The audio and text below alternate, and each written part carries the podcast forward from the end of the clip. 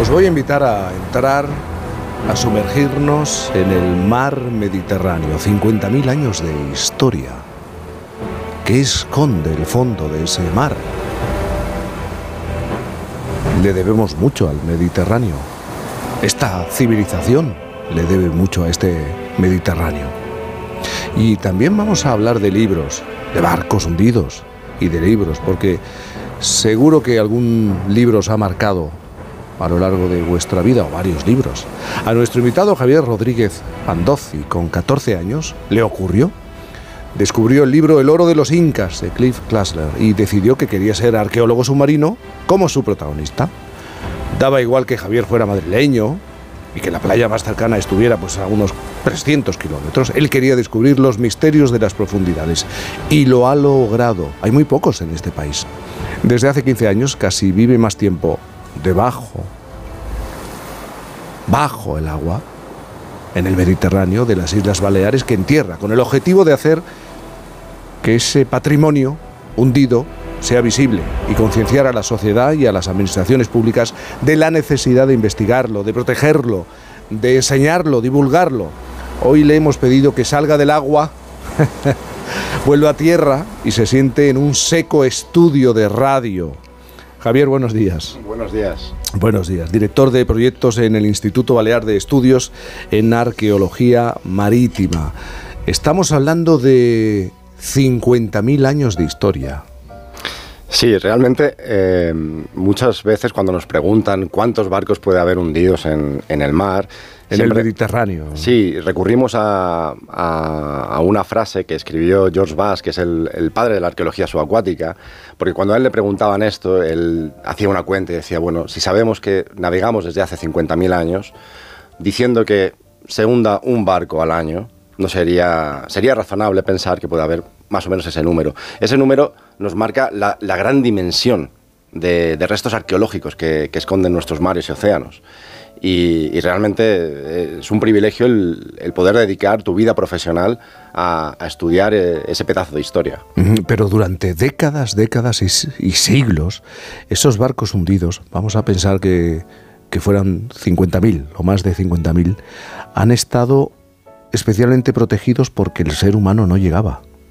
Sí, es verdad, eh, durante muchísimos años, prácticamente hasta mediados del siglo XX, cuando Cousteau inventa el regulador de buceo, nosotros no, teníamos la actividad del, buceo deportivo como, mm. como, un hobby. Fue a partir de ese momento cuando bueno, los seres humanos empezamos a bucear, a, ver ese paisaje impresionante, porque al final tenemos que tener en cuenta que lo que tenemos debajo del agua es un paisaje submarino que, es la unión entre el paisaje natural y el paisaje cultural. Mm. El mar Mediterráneo es un mar lleno de, de vida, pero es un mar lleno de historia. Entonces en ese momento es verdad que bueno, eh, empiezan a darse esas actividades de espolio, empieza a degradarse ese paisaje. Y hay que tener en cuenta una cosa eh, que yo trato de, explicar, y es que eh, de la misma manera que el patrimonio natural tenemos la oportunidad de cuidarlo y regenerarlo, es decir, nuestro objetivo es que en 20 años o 30 años estemos mejor, el patrimonio cultural, una vez que se le afecta, una vez que se extrae, que se expolia, no vuelve, no se regenera es una especie en riesgo de extinción. Y cada día tenemos menos. Por eso es tan importante reaccionar, actuar. ¿Qué es perdón, disculpa. Claro, eso aunque lo intuyo, ¿qué es el regulador de buceo? El regulador de buceo es lo que utilizamos los buceadores para respirar. Va conectado a una botella que tiene aire y nosotros a partir de ahí yo lo he utilizado, yo lo he utilizado, lo, de la bombona de, la botella. La botella, ah, es el regulador de buceo. Ah, lo inventó, lo inventó Gusto. Gusto, sí, a ah, finales de los años 40. Es, reciente, entonces vamos, reciente, claro. Bueno, del siglo XX. Y, ah, y una costa como la española debe guardar todavía mucho. Muchísimo. Claro, estamos hablando de muchos kilómetros de litoral. Imaginaos simplemente las Islas Baleares, que están en un punto geoestratégico del Mediterráneo, las rutas comerciales pasaban por allí, eh, el volumen de embarcaciones que debían pasar cada año. Es simplemente, si habéis veraneado alguna vez en, las Islas Baleares, ir a los caladeros, a las calas más populares, pues veréis el volumen de, tráfico que hay, claro. El volumen de barcos. Pues eh, esto ha sido así de forma no voy a decir que era el mismo volumen, pero era un volumen muy, muy elevado. Durante prácticamente las Islas Baleares sabemos que están habitadas desde hace 4.000 años, pues 4.000 años que se han estado navegando. Contad que eh, hasta mediados del siglo XX el medio de transporte más rápido y más seguro era ir por mar. De hecho, hoy en día es crucial para la economía mundial. Mirad lo que está pasando ahora mismo en el Mar Rojo. Sí, sí. Eh, entonces estaremos hablando de un auténtico cementerio de barcos desde eh, la época fenicia, eh, griegos, romanos. Egipcios, cartagineses. Correcto. estamos hablando de, de una dimensión histórica muy, muy, muy grande. Estamos, lo que tenemos ahí realmente a mí me gusta hay veces que se describen los yacimientos arqueológicos subacuáticos como cápsulas del tiempo, porque se entiende que no están alterados. Ahora sabemos que sí que se alteran, pero lo que sí que nos dan es una fotografía exacta de un momento preciso de la historia. Si tuvieras eh, que hablarme de tres embarcaciones o de tres puntos eh, que pueden representar muy bien eh, un determinado periodo de la historia de nuestra historia, sería complicado, pero eh, si nos fuéramos, por ejemplo, a la época fenicia, tenemos el Mazarrón II, que es un barco que está en la costa de Mazarrón, que ahora mismo están trabajando para su extracción y, que esperemos que no tarden demasiado, porque es posible que cuando quieran actuar ya se haya perdido. Eh, ese barco es de los pocos de época fenicia que conservamos. De época griega te diría Cala San Vicent, en, la costa de Levante de Mallorca, que se estudió por el Centro de Arqueología Subacuática de Cataluña, que es un centro que hace una labor extraordinaria. Y de época romana quizá me quedaría con el, con el último hallazgo en, en, la costa de Mallorca, Ses Fontanelles, un barco del siglo IV después de Cristo, que apareció apenas a dos metros de profundidad, intacto y con todo su cargamento, y desde el IBEAM tuvimos la oportunidad de hacer la primera intervención en el año 2019 y fue algo que nos impactó porque nunca habíamos visto un barco tan bien conservado a tan poca profundidad. Eso es, está... Y claro, ¿y cómo se actúa cuando se encuentra una embarcación que tiene siglos de historia, que fue construida en madera, que está hundida en la arena, en el fondo marino? ¿Cómo se puede rescatar? Mm. porque es muy fácil que se descomponga o que se dañe seriamente. Sí, pero eh, contrariamente a lo que pensamos, debajo del agua, eh, los elementos orgánicos, hablamos de madera, hablamos de telas, hablamos de papel, se conservan muy bien, muy bien, porque si se quedan cubiertos por el sedimento marino, eh, crean un ambiente que está libre de oxígeno, por lo tanto no hay alteración. De oxidación. Exactamente. Libre de la oxidación. ¿Qué, pasa? Que en el momento en que nosotros empezamos a actuar o quedan al descubierto, empieza una carrera contra el reloj. Esos elementos se van degradando. Por eso es tan importante la participación de restauradoras eh, y restauradores que estén especializados en, el tratamiento de estos materiales. De hecho, para nosotros es tan importante que somos el primer equipo en España que, que trabaja con una restauradora que entra con nosotros al agua y hace su labor dentro del agua y fuera del agua en el laboratorio. Esto es crucial. De hecho, se escribió una convención de la UNESCO en el año 2001 y, y se acordó que preferiblemente estos objetos, cuando no hubiera posibilidad de tratamiento en laboratorios especializados, permanecieran debajo del agua porque se iban a conservar mucho mejor. Es como, como tener el museo bajo el mar, ¿no? Claro. Es exactamente eso. Y has tenido la oportunidad, pues, supongo yo, no, no lo sé, estamos en el siglo XXI, me imagino que habrá procedimientos para saber aquí hay esto, hay lo otro, hay un barco inglés en Menorca, debe haber muchos ingleses de dominación inglés. Hacer un descubrimiento que debe ser, acabo de descubrir un barco, ¿has tenido ocasión de Un pecio, ¿has tenido ocasión de...? El romano este último. Pues, pues mira, sí. Eh, eh, Supongo que no es una labor individual, sino de equipo, claro. Efectivamente, es muy importante trabajar en equipo. Y luego, hace poco tuvimos la oportunidad de colaborar con una arqueóloga francesa, eh, Marie-Pierre que trabaja en, Francia, donde ellos trabajan bastante mejor que nosotros a nivel institucional. Y yo eh, tuvimos la oportunidad de trabajar juntos en Mallorca. Yo le preguntaba a Marie-Pierre, oye, vosotros allí en Francia, ¿cómo conseguís las noticias? ¿Cómo, cómo, cómo hacéis esa labor? de recoger noticias. Y ella me decía, hice tomando mucha cerveza con la gente. Con el paisano del lugar. Correcto. O sea, es muy importante el, involucrar a las comunidades locales en estos proyectos científicos. Yo gasto mucho tiempo en hablar con la gente, en hablar con los pescadores, en hablar con los buceadores, en estar con ellos, en intentar que me, que me cuenten lo que saben, porque Pensad que yo puedo bucear al año, eh, puedo hacer unas 300 inmersiones, pero yo hablo con gente que viene Los de generaciones de, lugar, claro, claro. generaciones de pescadores. El conocimiento que ellos tienen no es el suyo propio, es el de sus abuelos Claro. y el de sus bisabuelos. Que contaba que aquí... Efectivamente. Claro. Esa es la mejor manera de, de encontrar los yacimientos. Hacerles colaborar con- contigo. Pero para eso tenemos que explicar qué es lo que hacemos. Que quizá es una de las cosas que, que- de las que más carecemos los arqueólogos. Comunicamos poco.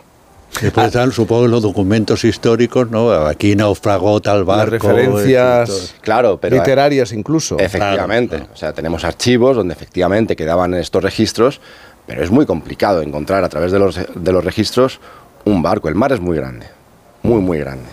Y un punto gordo en un mapa no sirve de mucho. Necesitamos unas coordenadas y unas precisiones para poder encontrar eh, algo debajo del agua. A, partir, has dicho, de los años 50, 40, 50, em- em, se empieza a bajar de manera, no sé si masiva, al fondo del mar. Y claro, hay gente que sí se ha ido encontrando cosas y de pronto podemos llegar a descubrir, tú pones un ejemplo, eh, se lo has contado a un miembro de este equipo, de esta redacción, de pronto te encontrabas un, un barco, una embarcación con siglos de historia en la recepción de un hotel. ¿Cómo? Sí, esto eh, fue el, el primer año, yo vivo en Ibiza y el primer año que me mudé allí para, para crear el IBEAM, eh, dando una vuelta por, por Playa en Bosa, eh, pues alguien me dijo, oye, ¿no has ido nunca a este hotel a ver el casco romano que tienen allí? Y dije, hostia, no. Y un día entré en la recepción, efectivamente lo tenían en una, en una vitrina, un casco romano sacado de un islote que está justo enfrente. Y ante este tipo de actuaciones, la ley hoy en día, ¿qué es lo que marca? Vamos a ver, la, la ley eh, obviamente no favorece estos actos. Eh, esto se llama expolio. Claro. Eh, y bueno, ahí hay unos, una serie de, procedimientos administrativos y penales para, para castigar esto. Mi labor como arqueólogo no entra ahí. Mi labor Claro, como claro. arqueólogo es educar y concienciar. Y de hecho, eh, desde el IBEAM lo que intentamos hacer mucho es trabajar con colegios, trabajar con escuelas, trabajar con centros de buceo y sobre todo tratar de explicar por qué es tan importante el patrimonio cultural subacuático. Porque es, a veces la gente no acaba de entender eh, cómo de intrínseco es este patrimonio a nuestra propia eh, cualidad de ser humano. Claro, la historia de la civilización está ligada. Claro, pero si pensáis, yo por ejemplo cuando voy a los colegios y, y les pregunto, decidme inventos o innovaciones tecnológicas que hayan marcado de una manera o de otra la evolución de la humanidad. Si os lo preguntara a vosotros, igual me diríais pues, la rueda, el fuego, la escritura, Y nunca pensamos en los barcos. en la navegación. En la efectivamente. navegación. Esos, esas innovaciones tecnológicas realmente es un reflejo de nuestras capacidades como especie, como ser humano. Somos seres racionales, somos creativos, somos curiosos, somos emocionales, pero también somos navegantes. Lo llevamos en nuestro ADN. ¿Cómo no vamos a estudiar esos restos arqueológicos que están sumergidos? Es, si queremos eh, entendernos como especie, tenemos que estudiar esa parte de la historia. Oye, pero disculpa, en lo de las leyes se me escapa un poco el expolio, porque un barco, eh, un ejemplo improviso, un barco del siglo XVIII, que ahí, ¿a quién pertenece en teoría? Uy, qué tema. No. Me- enormes batallas legales ha habido entre sí, empresas que descubrían No, no, entre los restos. propios museos, ya no hablo en la navegación. Es muy sencillo realmente. Si es una embarcación que no tiene pabellón, esa embarcación pertenece al Estado eh, que gestiona esas aguas. Es decir, si está en aguas territoriales, cualquier embarcación que aparezca, que sea de carácter arqueológico, es el, bueno, es el Estado, es la administración competente, vivimos en un sistema de autonomías, el que se hace cargo de ella. Si es un barco que aparece en otros mares, imagino que me estáis hablando de Colombia o algún país así, y el pabellón es español, ahí, bueno, ahí sí hay más, Entiendo, más dificultades. En teoría debería ser español, pero bueno, hay una cierta cooperación porque el cargamento Claro. no es español. Oye, te- perdóname, Ja- Jaime, antes le decía. Mira que, te, ha gustado el tema, ¿eh? Eh, que preguntas, le decía antes a Javier, preguntas mucho, porque eh, que dice el mar, ya, ya es lo último, me dejo en, en paz que tú eres el, el- Bueno, el conductor y el, el mar es muy grande, el Mediterráneo es muy grande, pero ¿y el Atlántico? ¿Hay que hay? Uf, ¿Hay no lo que hay? sabemos. Y es incluso más difícil de buscar, claro. por la extensión. Hay que sí, hay. bueno, claro, no lo sabemos, no lo sabemos. Realmente mm, Es un mar más profundo, además. eh, es comúnmente dicho que conocemos mejor la superficie lunar que el fondo del mar, Mm. que el fondo de los océanos. Qué despropósito.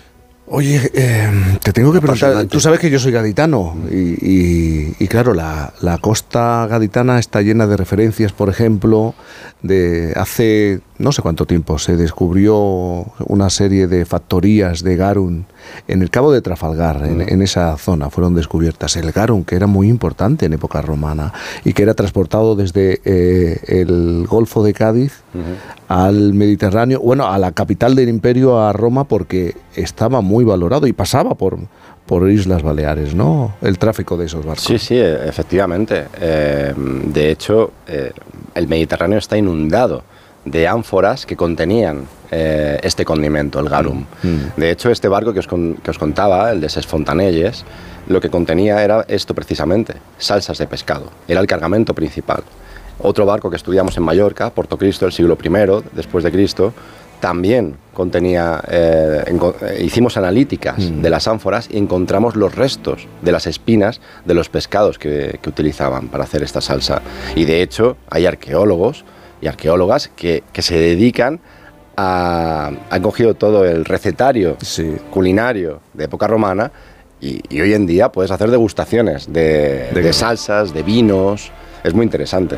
Eh, tenemos que terminar, pero dime, Es un universo. ¿qué encuentro te ha emocionado? Es decir, ¿qué resto arqueológico sumergido en el Mediterráneo te ha generado mayor sensación, mayor emoción? Uf, pues es, es difícil, pero yo quizá me quedaría con el primer yacimiento donde trabajé, que es el Bajo de la Campana, Me lo imaginaba. que era un, un barco, pensamos que era un barco en bajada, por la, la cantidad de productos tan heterogéneos que llevaba, que llevaba desde colmillos de marfil tallados, altares religiosos o incluso una estructura de una cámara funeraria del siglo VI, siglo VII antes de Cristo. Impresionante. Y fue tu primer hallazgo. Fue mi, mi primera experiencia con la arqueología subacuática y fue el momento que, bueno, supe que eso es lo que iba a hacer el resto de mi vida. Por cierto, perdona, después que has dicho lo de Trafalgar, simplemente después de la batalla de Trafalgar, ahí debe haber lo que no está en los escritos, ¿no? Sí, bueno, es, es, un- es una época que tú me dirás. Intensa, muy intensa.